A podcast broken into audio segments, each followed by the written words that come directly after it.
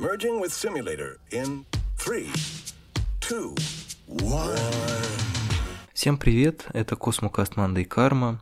Сегодня наш выпуск посвящен мультсериалу «Полночное откровение» или «The Midnight Gospel», который вышел несколько недель назад на Netflix. Темп работы над этим выпуском, его формат, я думаю, красноречиво скажут о том, насколько это неординарное произведение и почему про него захотелось поговорить именно так. Меня зовут Леша Филиппов, редактор сайта Кинотеатр.ру и сайта журнала «Искусство кино». Сегодня вы услышите несколько монологов, все они будут так или иначе посвящены The Midnight Gospel, который придумали Пендлтон Уорд, создатель «Времени приключений», и актер, комик, подкастер Дункан Трассел, у которого есть собственный подкаст, уже насчитывающий более 380 выпусков. И именно он вдохновил пять лет назад Пендлтона Уорда на то, чтобы вернуться в анимацию и сделать что-то на стыке мультипликационного и подкастного. Собственно, целые фрагменты его подкаста были использованы Уордом в Midnight Gospel. Я так понимаю, что часть реплик все-таки было дозаписана, или некоторые диалоги были дозаписаны. Но многое из того, что звучит в мультсериале, является частью тех выпусков, которые Трассел уже записал ранее. Это такой психоделический подкаст, в котором Трассел разговаривает с разными людьми. Например, в 380 выпуске он разговаривает с Дэном Хармоном, и к этому разговору вам нужно продраться через 10 минут различных звуковых эффектов, что, в общем-то, наверное, и является своего рода интонацией, стилистикой и определенным настроением этого подкаста, и это передается мультсериалу. Это такие небольшие вводные данные, потому что дальше будут монологи, как я уже говорил. Мне кажется, что к Midnight Gospel нужен какой-то особый ключ, который не всегда находится в области какого-то махрового анализа, то есть не раскладыванию его на темы, не поиск различных отсылок, не только галерея и, или информационная таблица, в которой говорится, что за люди пришли в этот подкаст и о чем они говорят и как они там выглядят, хотя это все очень интересно и важно, но какую-то ключевую вещь про этот подкаст, мне кажется, в таком формате уловить очень тяжело. Также предупреждаю, что возможны спойлеры, но в любом случае каждый этот монолог по-своему уникален, и все вместе они, я надеюсь, сложатся в некоторую общую картину, создадут подобие симулированной вселенной, в которой оказывается главный герой Midnight Gospel, его зовут Кленси, он сбежал с Земли из-за некоторых проблем и путешествует по симуляциям альтернативных земель, где разговаривает с разными людьми на вечные темы про смерть, про наркотики, про религию, принятие себя и так далее. Все это делается при помощи специального компьютера, в который нужно засовывать голову. Полночное откровение Даши Демехиной, философини и специалистки по перформансу, авторки телеграм-канала «Жизнь как перформанс» и одноименного подкаста.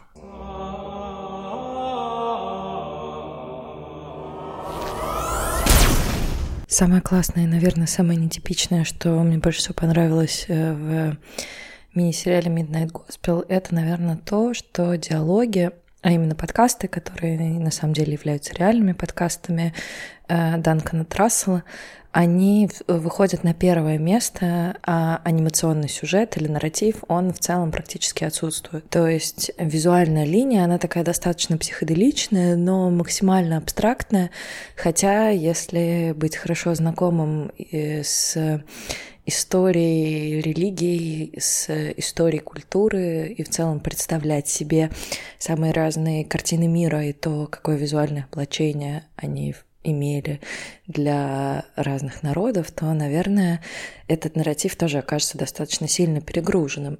Но если э, на этом не заморачиваться и воспринимать то, что ты видишь на экране, как некоторый такой психоделический мультик, который позволяет тебе на самом деле глубже проникнуться диалогами и словами, которые произносят герои, потому что очень часто бывает, и, наверное, это такая какая-то может быть, э, особенность, ну, понятное дело, что особенность кино, визуальность является важной и, возможно, самой важной частью в кинематографе. Здесь вот такой вот перевертыш, который позволяет окунуться в эти слова и вообще как-то их запомнить и немножко переварить. И, может быть, даже вот такой психоделический визуальный нарратив, он эм, как-то позволяет разместить и контейнировать собственные эмоции, чувства и переживания, которые могут возникнуть у зрителя в процессе просмотра. Наверное, ключом к просмотру конкретно этого сериала для меня стало небольшой эпизод, когда компьютер посылает Клэнси на планету, где живет его друг Дэвид, учитель медитации. И э, Дэвид, э, когда Клэнси прилетает на планету, он сначала рисует картину с горами, то есть нарисует пейзаж, который видит перед собой, потом картину сдувает, и в раме остается только сам непосредственно пейзаж. И Дэвид в данном случае, он не э, злится, он не бесится, он не сходит с ума, он достаточно спокойно и с таким достаточно большим восхищением принимает э, то, что в раме его оказывается природа, а не то, что он создал. Это, наверное, такая уже набившая оскомину, но тем не менее достаточно сложная к восприятию мысль, что то, что мы видим в окружающем мире, во многом зависит от того, что у нас в голове, насколько мы спокойны, насколько мы э, в ладах с собой, и если нет, то что бы ни происходило во внешнем мире, даже если это будет полная идиллия, спокойствие, вы оказались на райских островах, которых всегда мечтали, вам все равно будет скучно, грустно, э, что-то будет бесить, и что-то, в общем, маленький четверичок будет рассказывать, что что-то не так, в то время как даже если случается что-то, например, ваш шедевр был уничтожен порывом ветра, э, вы, может быть, быть спокойны и воспринять это с должным восхищением относительно природы и пейзажи, которые вы э, видите. Наверное, э, вот эта мысль, мне кажется, наиболее любопытной, как ни странно, к восприятию прежде всего визуального нарратива, который такой абсолютно безумный и кишащий переживаниями, странными созданиями, разного рода креатурами в виде, я не знаю, ворон, у которых, которых доят, или коров, у которых голова вместо лампочки, то есть такого абсолютно безумного мира, который, как мне на самом деле казалось до последней серии, существует именно в голове Клэнси, потому что я была полностью уверена, что последняя серия могла бы быть э, не отрисована, а снята как фильм, и так как э, действующие лица, которые принимают участие в записи подкаста, это настоящие люди, из подкаста Данкана Трассела. Я думала, что последний эпизод будет фильм, где мы увидим самого Данкана Трассела и этих персонажей. И Кленси окажется просто таким цифровым аватаром, который существует ну, либо в виртуальном мире, либо в голове э, Данкона, который позволяет ему справиться с теми жизненными перипетиями, которые выпали ему, а именно со смертью матери от рака, и вообще с попыткой каким-то образом раскрутить тайну жизни, то, как мы существуем, что мы испытываем, что будет после смерти, как устроен мир. Э, наверное, еще один достаточно важный момент, который меня так сильно привлек к сцене э, с Дэвидом, это то, что Дэвид оказывается суперадаптивным. То, что он так быстро воспринимая смену ракурса с изображения на настоящую природу, очень быстро может адаптироваться к новой реальности и оказывается способен для того, чтобы прожить эту новую реальность и не зависает в каком-то условном прошлом или чем-то еще. Следующая остановка Аня Филиппова, авторка таких изданий, как «Искусство кино», «Афиша», «Открытый», GQ.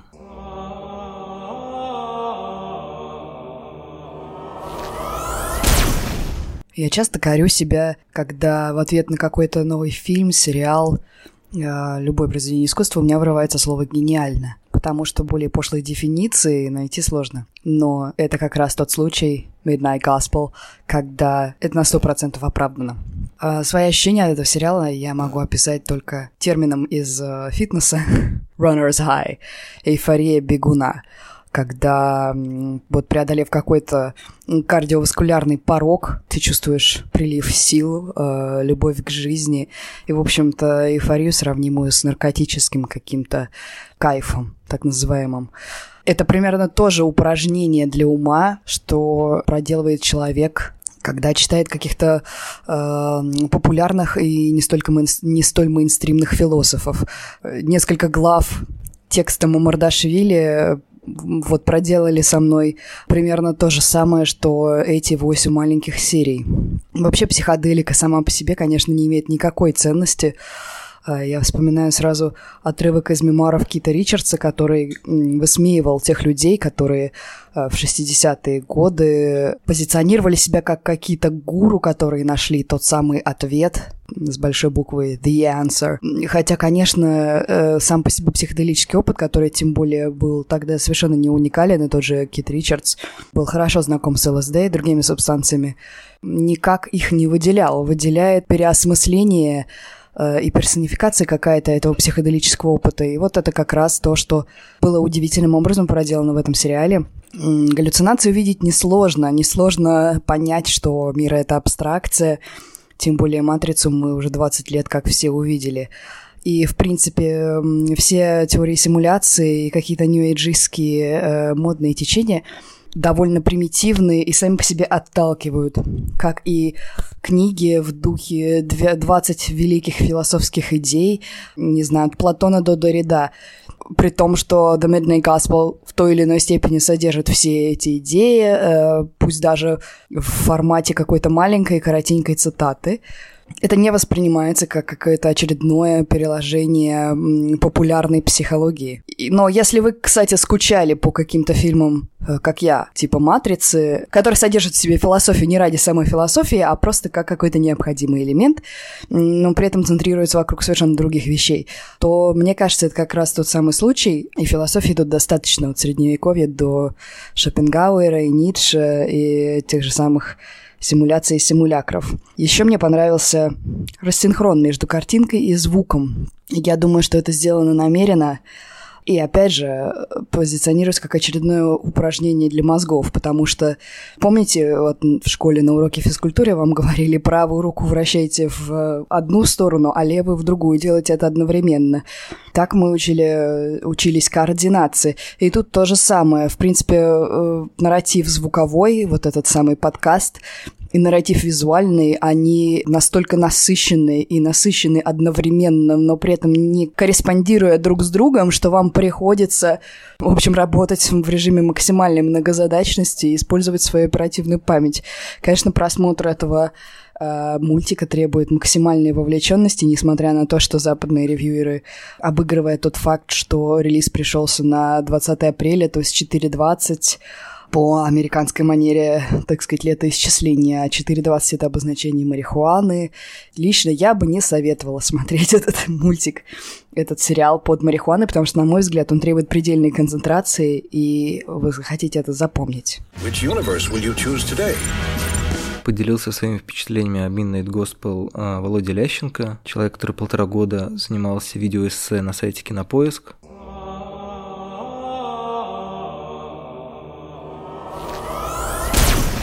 Когда я начал смотреть Midnight Gospel, я зацепился сразу за, наверное, его какой-то флоу, за течение, за то, как он устроен, за голоса и разговоры и отделенность какую-то от визуального ряда. Он не совсем в разнобой, но в целом это как два потока, которые с одной стороны, связаны друг с другом, с другой стороны, текут совершенно независимо. И я не всегда успевал понять, о чем идет речь, э, или наоборот, иногда сфокусировавшись на том, о чем они говорят, не всегда успевал разглядеть картинку, но ощущение было примерно как от прослушивания радио, и в целом, поскольку это Spacecast или аналог подкаста, это довольно очевидная вещь, но я просто кайфовал от самого формата, от того, как это звучит.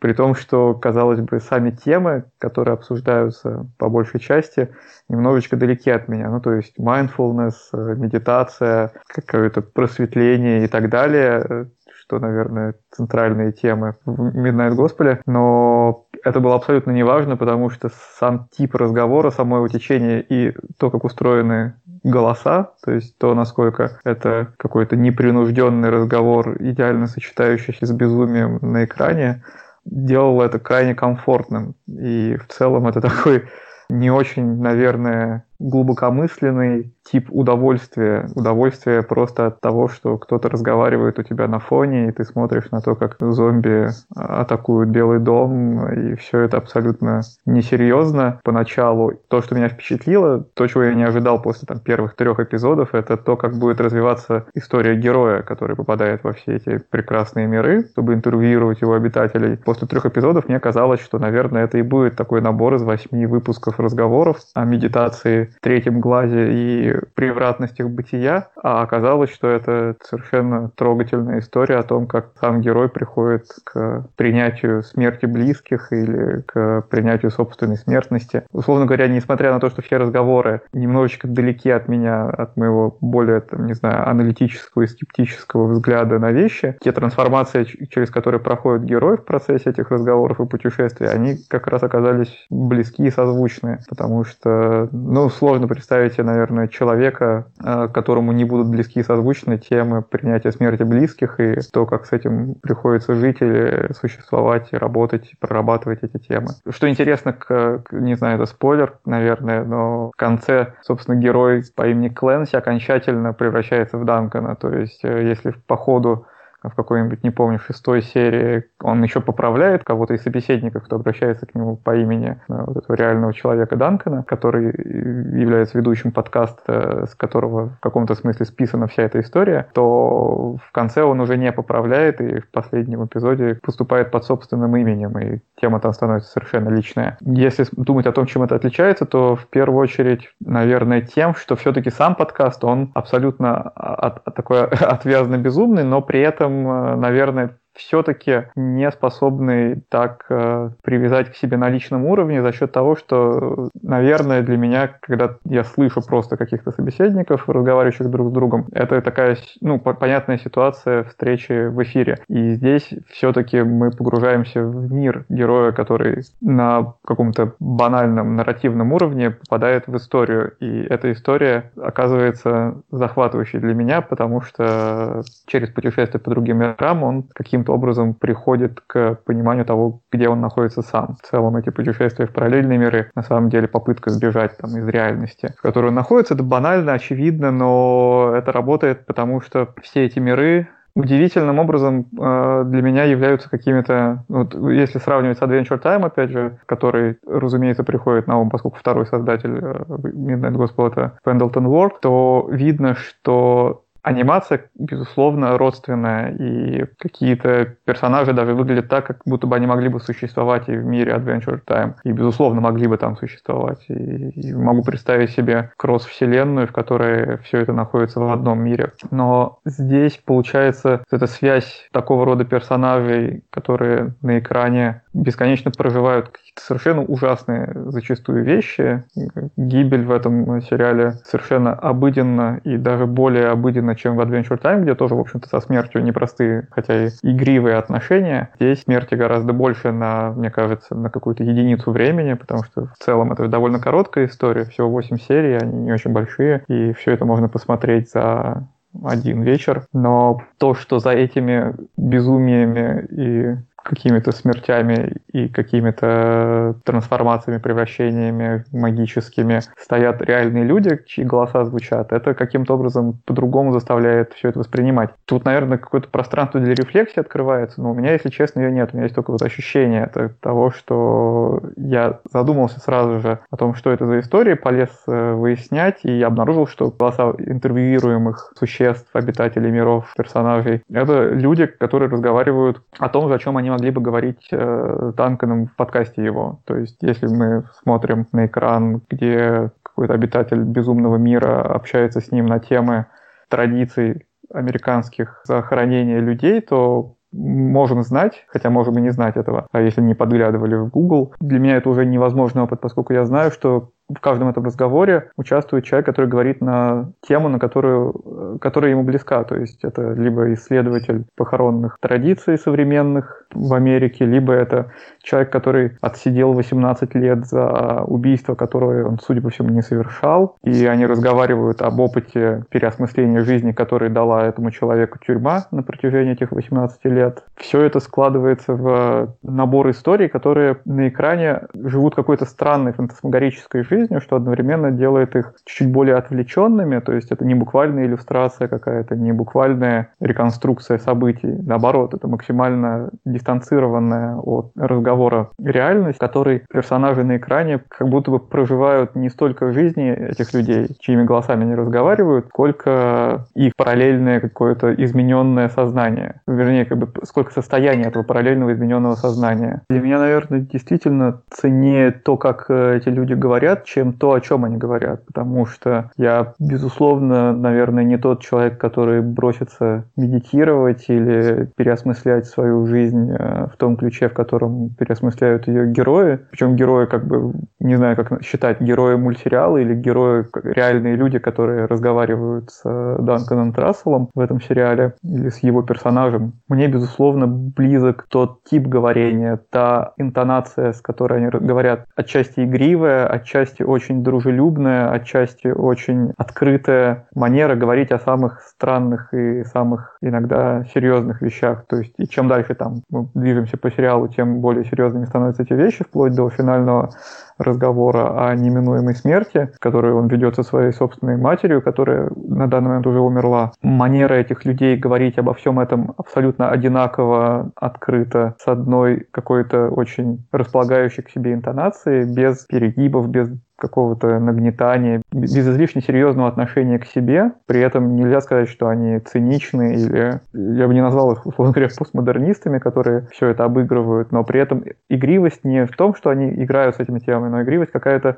в том смысле, что они в любой момент могут себе позволить э, как-то очень легко рассмеяться или свернуть беседу совершенно каким-то гротескно э, безумным образом, свернуть в смысле направление беседы, не закончить ее, но позволить себе какое-то отступление, ответвление. Особенно в этом хорош как раз сам Данкан, который периодически приводит какие-то совершенно чудные примеры собственного восприятия или собственной жизни на, на то, что говорят ему собеседники. И вот эта интонация, с которой э, они все разговаривают, для меня довольно ценна, потому что я ее практически не встречаю вот за пределами а, американских подкастов и такого явления, как Midnight Gospel, потому что у нас этот разговор все время превращается во что-то совершенно другое. И для меня большой вопрос, возможен ли перенос. Возможно, это мое какое-то, не знаю, моя иллюзия человека, существующего внутри русского языка, живущего в среде наших разговоров. Возможно, это просто иллюзия. Мне просто кажется, что э, есть какой-то другой мир, в котором разговоры ведутся иначе.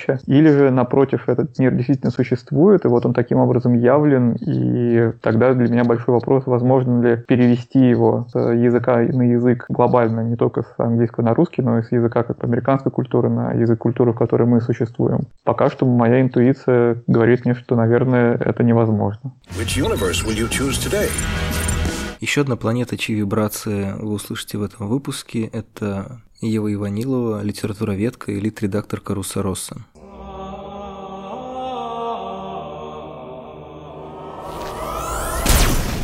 Фигура, через которую мне очень нравится думать о The Midnight Gospel, это треугольник. Он находится прямо в центре постера этого сериала, и, как мне кажется, это не просто дефолтный эзотерический э, символ, которому самое место на постере такого сериала. Это еще и удобная объяснительная модель, которая может показать, как соединены три очень важных э, для смысла этого шоу концепта. Это тело, технология и голос тело как физическая оболочка подкастера Кленси, который э, не находит себе места в том измерении, в котором он существует, технология как то, что делает возможным превращение аналоговой сущности Кленси в цифровую, а, физического тела в нефизическое, и, наконец, голос как а, то, что соединяет а, тело и технологию, как то, что соединяет самого Кленси с внешним для него миром.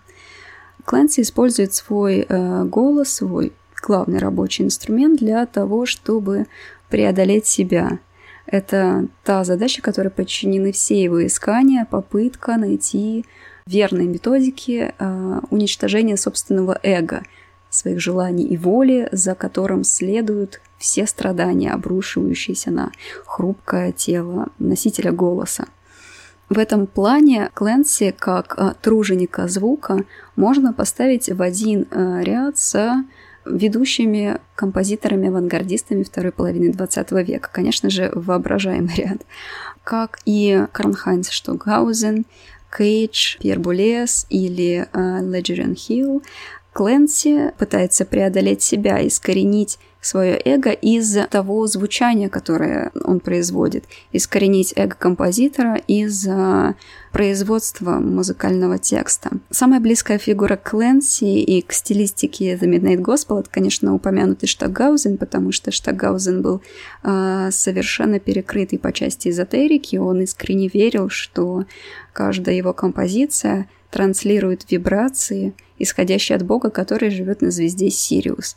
И, эм, иначе говоря, каждая его композиция — это акт теургии, то есть с точки зрения эзотерического христианства — метода совершенного слияния своей личной воли с Божьей волей. Ну или в смежных э, эзотерических терминах это э, методика медитации, процесс искоренения себя из себя. Я очень ждала э, разрешения этого конфликта между э, голосом технологии собой, э, своим желанием э, и своим страданием э, в финальной серии. И э, там звучит, конечно же, ответ сериал предлагает смотреть себя как э, учебник по медитации, поэтому можно э, говорить в категориях какого-то финального ответа. Э, ну так вот, в финальной серии там э, звучит совет Кленси «Будь здесь и сейчас», то есть сиди в этом прекрасном светлом автобусе, несись в лучезарную даль, не пытайся вообразить себя, пожелать какого-то иного пространства, иного времени, будущего, прекрасного будущего или прошлого, где ты счастлив с родителями. Не пытайся ничего этого и сливайся с музыкой сфер. Но э, мне кажется, даже в, в этом сериале остается подвешенным и довольно э, слышимым э, вопрос, насколько все пассажиры этого автобуса и все те, кто находится за пределами этого автобуса, способны услышать эту музыку сфер. Точнее, в какой степени она для них доступна. Слышат ли вот этот дзен абсолютную тишину, как раз в том варианте, как которую ее предполагал Кейдж, когда он в своей самой известной композиции «Черном квадрате» в музыке 20 века 4.33 предлагает слушателям послушать самих себя, то, как а, люди в зале шебуршат пиджаками, бумажками, топают, кряхтят, кашляют. В какой степени это доступно для, например, водителя автобуса, который везет всех этих а, просветленцев в гармоническое сосуществование Вселенной, а сам, ну, наверняка слышит только рев мотора. Но меня больше интересует даже не водитель автобуса, фигура которой как бы не существует в этой Вселенной, хотя, ну, несложно ее вообразить, а фигура, которая прописана. Это прекрасный э, усач, который прилетает помочь Кленси м- с его взрывающимся неправильно используемым симулятором. Этот усач делает то, что не делает, кажется, что делает только один компьютер, как, наверное, совершенный, совершенный э, ум и совершенная душа э, в этом сериале. Только усачий компьютер предлагают помощь свою. Они просят ее, не ищут там психотерапевтической поддержки или свободных ушей вокруг, как это делает главный герой. Компьютер за это платится безразличием и хамством Клэнси, а Усач застревает в болтанке, и Клэнси даже ни разу не додумывается предложить ему хоть какую-то помощь. Усач сам вынужден его просить о том, чтобы тот его покормил. В этом плане, в музыкальных терминах, кстати, усач э, застревает в тональной музыке, предельно такой иерархичной музыке классической, когда э, все звуки подчинены одному единственному звуку. Просветленцы в автобусе вместо этого слушают либо атональную прекрасную дикакофонную музыку, либо какую-то минималистичную музыку тишину. И вот этот дисбаланс, эта дисгармония в как бы гармонии меня, конечно же, очень сильно тревожит в финальной серии, гораздо больше, чем те метания, искания и увлекательные приключения Клэнси. Но, конечно, мы можем помыслить это в позитивном ключе и представить, что для создателей сериала это тоже видится как проблема, и она является для нас клиффхенгером, затравкой для второго сезона. Which universe will you choose today? Также своими мыслями о мультсериале делится Сереж Сергиенко, редактор сайта «Кинорепортер».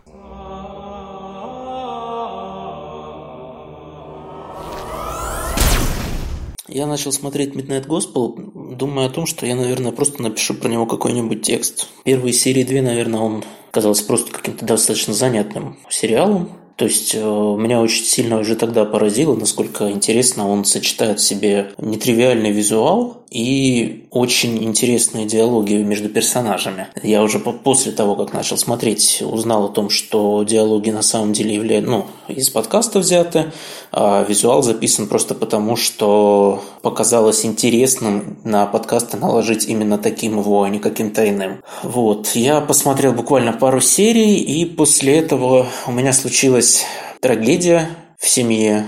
Вот я узнал о том, что у меня умирает дедушка. Я быстренько собрался, на следующий же день уехал, а сериал просто скачал с собой, чтобы было чем занять себя в дороге. Как-то чем ближе я подбирался к финалу, тем больше и больше мне казалось, что это шоу ну, какое-то просто невероятно личное, жуткое, и даже слов, честно говоря, здесь не находится. Особенно на фоне того, насколько мощно это все срезонировало именно со мной. Я помню, как прощался с дедушкой, а в голове у меня бились слова из последней серии, где как раз э, именно Дункан уже даже, а не Клэнси, обсуждает болезнь матери, и она дает очень такой, казалось бы, простой, но очень полезный совет о том, что в нужный момент достаточно просто заплакать. И эти именно последние серии, наверное, они срезонировали со мной больше всего, и ну, могу сказать, что в какой-то степени они помогли мне справиться с утратой и пережить это все. Прелесть сериала, наверное, заключается в том, что он в достаточно простой и емкой форме рассказывает о каких-то по-настоящему сложных вещах. Ну, там очень удачно подобраны спикеры, во-первых, то есть, которые действительно знают, о чем они говорят и могут рассказать тебе о чем-то конкретном. При этом, как бы, ну, чувствуется, что отбор именно тем, которые... Ну, в подкасте же намного больше было гостей, чем то, что попало в итоге в сериал. Чувствуется, что отбор делался на каких-то очень-очень важных и очень личных вещах. Абсолютно очевидно, понятно, что это все не просто так, и то, что они срезонировали для кого-то одного на каком-то очень-очень глобальном уровне, наверное, означает, что они могут срезонировать еще с очень большим количеством людей – по крайней мере, мне так кажется, уж не знаю, насколько я в этом прав. Ну, за себя скажу, что да, со мной это срезонировало «Будь здоров как», и последние две серии я пересмотрел раза четыре. Ну, в какой-то степени они в моем случае оказали терапевтический эффект. Ну, с ними было несколько проще пережить эти дни, которые дались мне очень-очень тяжело. Which universe will you choose today? Пролетел по орбите Midnight Gospel также религиовед и переводчик Лёша Зигмунд, автор телеграм-канала Sacred Violence.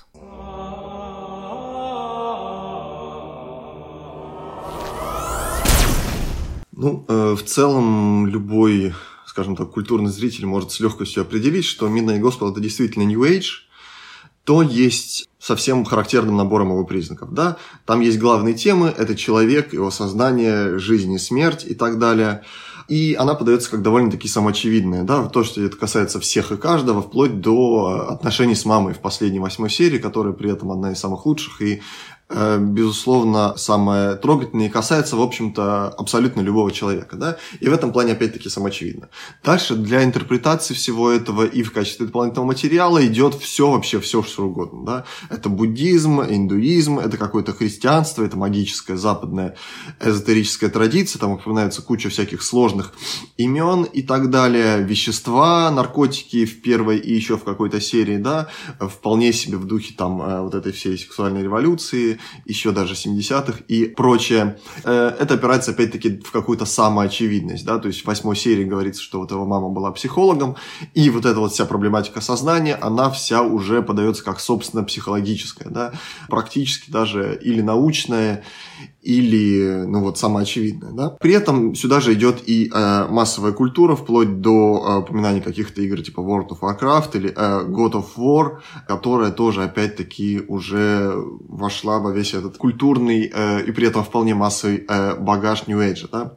Э, New Age, да, здесь, то еще важно отметить, не вполне серьезный, он довольно-таки самоироничный и иногда подсмеивается сам над собой, то есть, например, в седьмой серии там есть огромный ряд вот этих вот старших арканов Таро, при этом которые относительно, опять-таки, высмеиваются да, по отношению, по сравнению с тем, что могло бы быть во вполне серьезной эзотерической традиции, если мы говорили, например, с каким-то серьезным тарологом, да, то есть император там, это четвертый аркан, он в лифте как раз оказывается каким-то пьяницей, там этот ящик под ногами, где у него есть бутылочка и бокальчик вина, и он постоянно там подбухивает, при этом у него вот эта цифра римская 4 находится над головой, что явно выдает нам вот этот старший аркан.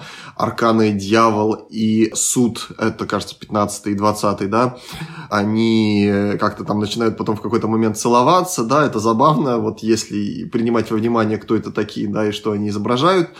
Тем не менее, да, серьезного отношения вполне там нет.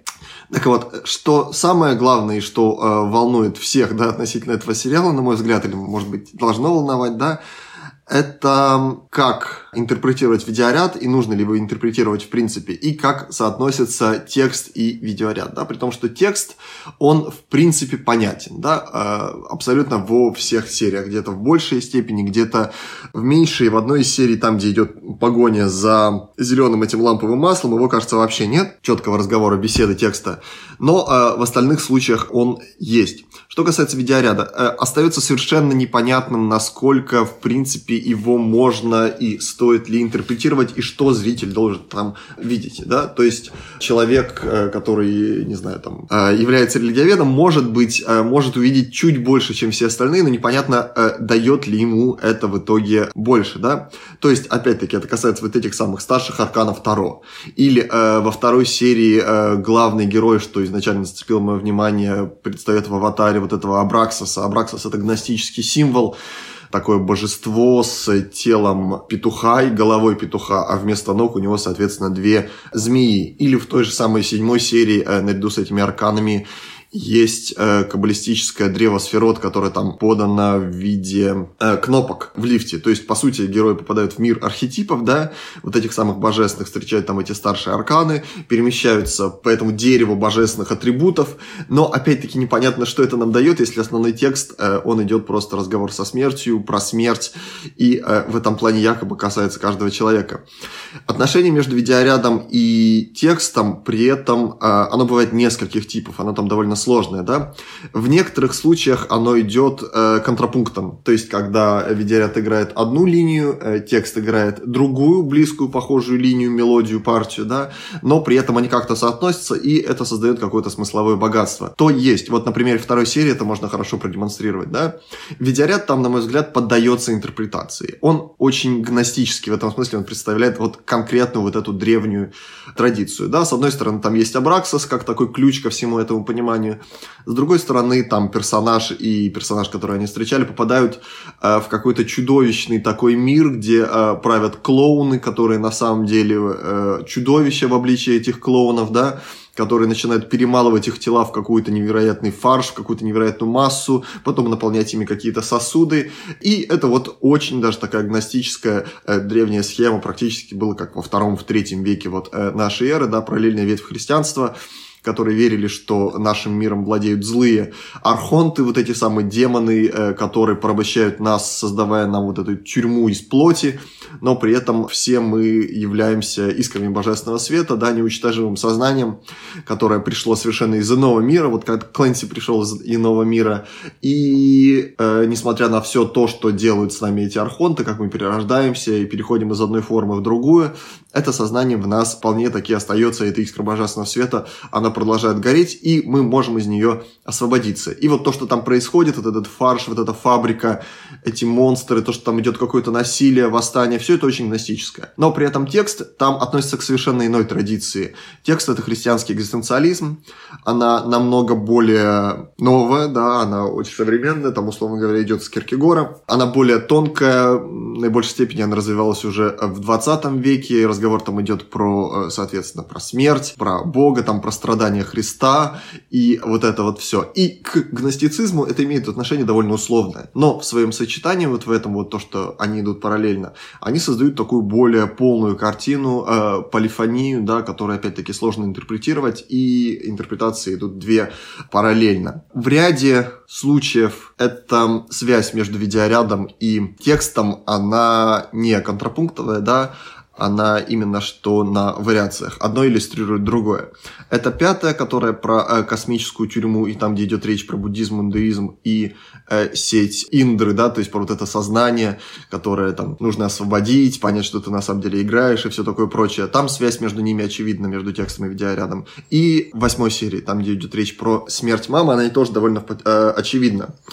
Еще один контрапункт, это, например, четвертая серия, там, где про вот этих чудовищ, монстров, а речь идет про прощение, да, там эта главная героиня, она освобождает, воскрешает своего возлюбленного, с одной стороны, а с другой стороны идет речь вот про какие-то такие вот вещи, которые я упомянул, да, там все более сложно. Но в остальных случаях эта связь является, в общем-то, не вполне понятной, да, и видеоряд, в принципе, интерпретации противится э, в намного большей степени, чем в остальных. Вот, ну и в принципе можно сказать, что именно из-за вот этой вот сложности, да, вот этого отношения и то, что оно меняется от серии к серии, Midnight Gospel получился довольно глубоким и неоднозначным произведением, да, можно сказать, даже произведением искусства. И э, по, в общем, вот этому закону, да, или рекомендации, которую оставил Сьюзен Зон тогда, что э, интерпретация — это месть разума искусству, да, в данном случае вот в каких-то местах оно действительно э, выступает против интерпретации и говорит как бы просто смотрите, просто воспринимайте достаточно чистым сознанием, и в этом плане даже на уровне формы какой-то своей постмодернистской, да, или эклектической, или бриколажной, то есть там, где сочетается все и э, вся в каких-то пропорциях, и при этом есть такая всепроникающая ирония, она как-то воздействует и доносит вот этот свой посыл. Но э, какой конкретно посыл, это опять-таки остается не совсем понятным, если это не опять-таки что-то самоочевидное про то, что надо освободить сознание, заниматься медитацией и э, все такое прочее. Which universe will you choose today? Ну и в заключение поделюсь своим монологом, записанным в незнании, что же наговорили другие участники, потому что в условиях нынешнего переизбытка информации мне кажется, очень ценно уметь настроиться на самого себя. Несмотря на то, что это, конечно, невозможно, и какой-то наш культурный бэкграунд и логика момента диктуют нам определенные смыслы, определенные эмоции и определенные направления взглядов, тем не менее, мне кажется, что в этом выпуске это может получиться. Каким бы психоделическим и странным ни казался этот мультсериал, у него есть определенный финал, открытый, но тем не менее он может показаться довольно неожиданным, если вы смотрите первую, вторую, третью, четвертую, пятую, шестую или седьмую серию и не знаете, что там в конце все-таки будет подобие нарративного многоточия или точки.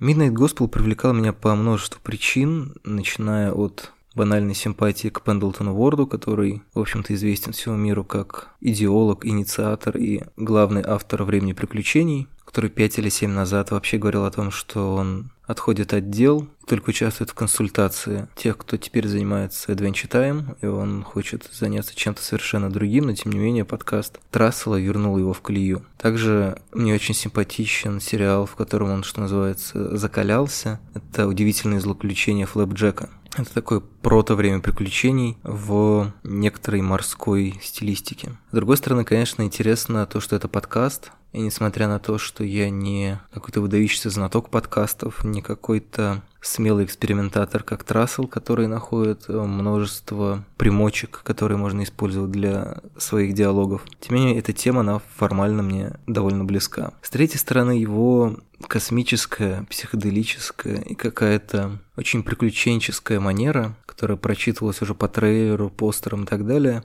чудовищно меня интриговало. И мне кажется, что одна из интереснейших его особенностей, интереснейших, естественно, для меня, наблюдение за тем, как слоится реальность человека. В данном случае Кленси, которого озвучивает сам Данкан Трассел, или Дункан Трассел. Мне больше нравится Данкан. Мне кажется, что Midnight Gospel показывает то, как по-разному преломляется и проявляется опыт человека в контакте с чем бы то ни было, потому что, с одной стороны, у нас есть некоторый не до конца нам известный профайл жизненный Кленси, то есть его некоторый психологический опыт, связанный с реальной жизнью, скажем так. С другой стороны, он живет в виртуальной реальности. Мы все больше задаемся вопросами о том, насколько опыт, полученный в виртуальной реальности, не настоящий, насколько он на самом деле значим. Эти темы поднимаются как в связи с видеоиграми, так и, например, можем вспомнить классический фильм «Видеодром», в котором человек погружался в некоторую альтернативную реальность телевидения, тоже, в общем-то, виртуальную, или экзистенцию того же Дэвида Кроненберга. А с третьей стороны, так как Кленси, по большому счету, не просто подкастер, а он в первую очередь интервьюер, то есть человек, который задает вопросы, поддакивает, пытается куда-то направлять беседу, хотя не то, чтобы он вообще что-либо пытается. Ему, что называется, просто нравится быть здесь. Несмотря на то, что все планеты, на которые он попадает, они как минимум странны, а как максимум обречены. В частности, первая серия посвящена зомби-апокалипсису. И в этих диалогах, в которых люди развертывают перед ним некоторую свою картину мира, которую он, может быть, понимает, может быть, понимает частично, может быть, пытается что-то из нее ее заимствовать, и которая так или иначе вроде бы ведет к гармонии с собой, она, тем не менее, не совсем помогает. Кленси максимум он забирает из каждого из этого мира обувь, как будто бы иллюстрируя поговорку о том, что иногда мы можем побыть в чужой шкуре. По-английски это идиома звучит как побыть в чужой обуви.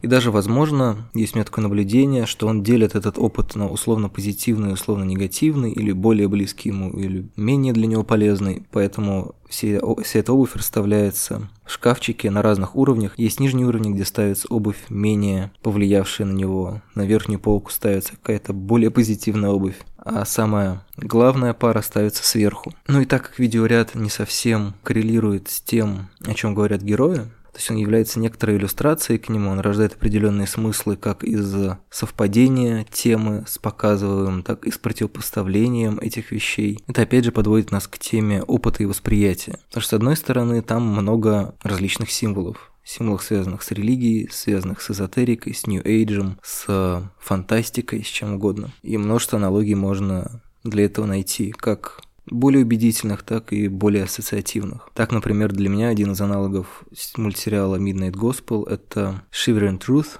сериал «Альманах» Adult Swim, который перевели как «Ужасная правда», по-моему, или «Дрожащая правда». У него очень было много переводов. Метод перевода этого мультсериала дрожал и менялся, точно так же, как и люди и миры в этом мультсериале. И в этой двуканальности, мне кажется, что Ворд и Трассел, они показывают не просто рассинхрон между тем, что мы видим и слышим, между тем, что мы чувствуем, и тем, каким мир является на самом деле, но в том, что поток информации, будь это поток из общения с другими людьми или поток из какой-то нашей деятельности, в том числе даже игры в видеоигры или просто игры в игры или игры в жизнь, они все равно охватывают лишь некоторые слои, а выхватывают избранные символы, понятные нам в силу какого-то культурного или интеллектуального багажа, или, может быть, даже эмоционально для нас более важные и заметные сейчас. С другой стороны, любая пара слов и изображений может образовывать смысл. Так, например, вторая серия, которая кажется довольно абстрактной, с разговорами про доктрину счастья и потребления, она содержит как образы смерти, которые всячески оттеняются образами рекламными, рекламной эстетикой. Там есть и огромный торговый центр, который навевает ассоциации с телевизионной рекламой или, например, с фильмом Джорджа Ромеро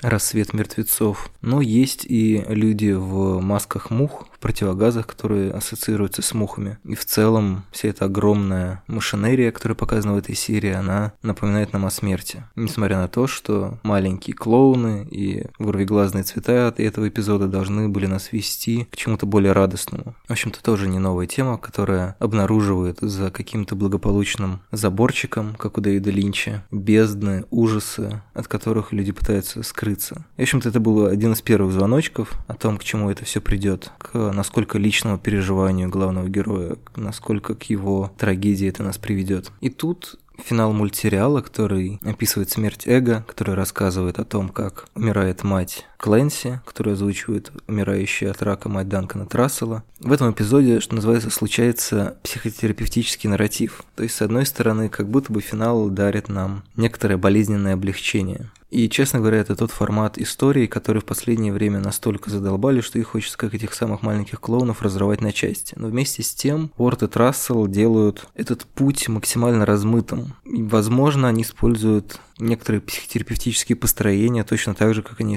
использовали темы для разговоров в предыдущих семи эпизодах. Показывает его как практику, которая существует распространена, но которая в действительности не во всем помогает. Или, может быть, помогает, но требует очень мощной собственной настройки, то есть она не является инструкцией к тому, чтобы обрести внутреннюю гармонию. Точно так же, как история про человека, который отсидел 18 лет за убийство, которого не совершал, один из знаменитой мемфисской тройки. Очевидно, что это один пример из многих, и что это сценарий, который неприменим для всех. То есть тот путь магии и эзотерики, который он принял в тюрьме и который позволил ему в тюрьме не сойти с ума, это как, например, религиозный путь для главного героя заводного апельсина. То есть путь, который предлагается, является одной из опций в, сложившихся, в сложившихся обстоятельствах, который, возможно, должен его излечить от гнева, но он может быть неприемлен или неподходящий для человека. И вот эти частности, вот эти разводы, которые есть в мультсериале, которые не позволяют его итоге свести к какой-то конкретной идее, не позволяют принять что-то в нем за чистую монету, как за некоторый ответ в некотором учении, которым теоретически Midnight Gospel с его уровнем психоделизма,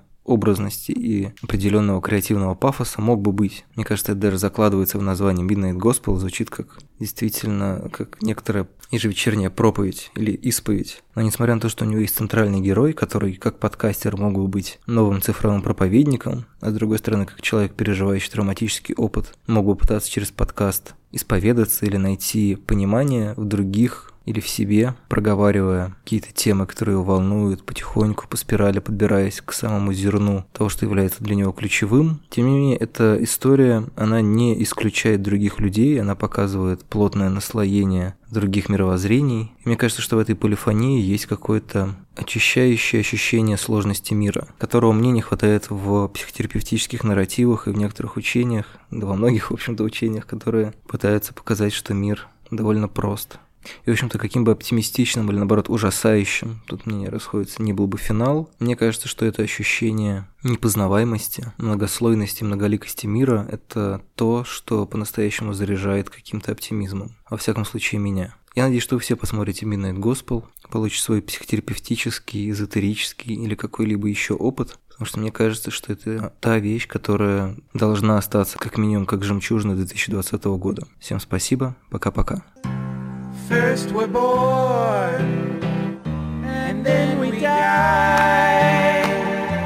And in between, most of us spend all our time crying. Once we were blind, but now we can see. It feels good to be a zombie.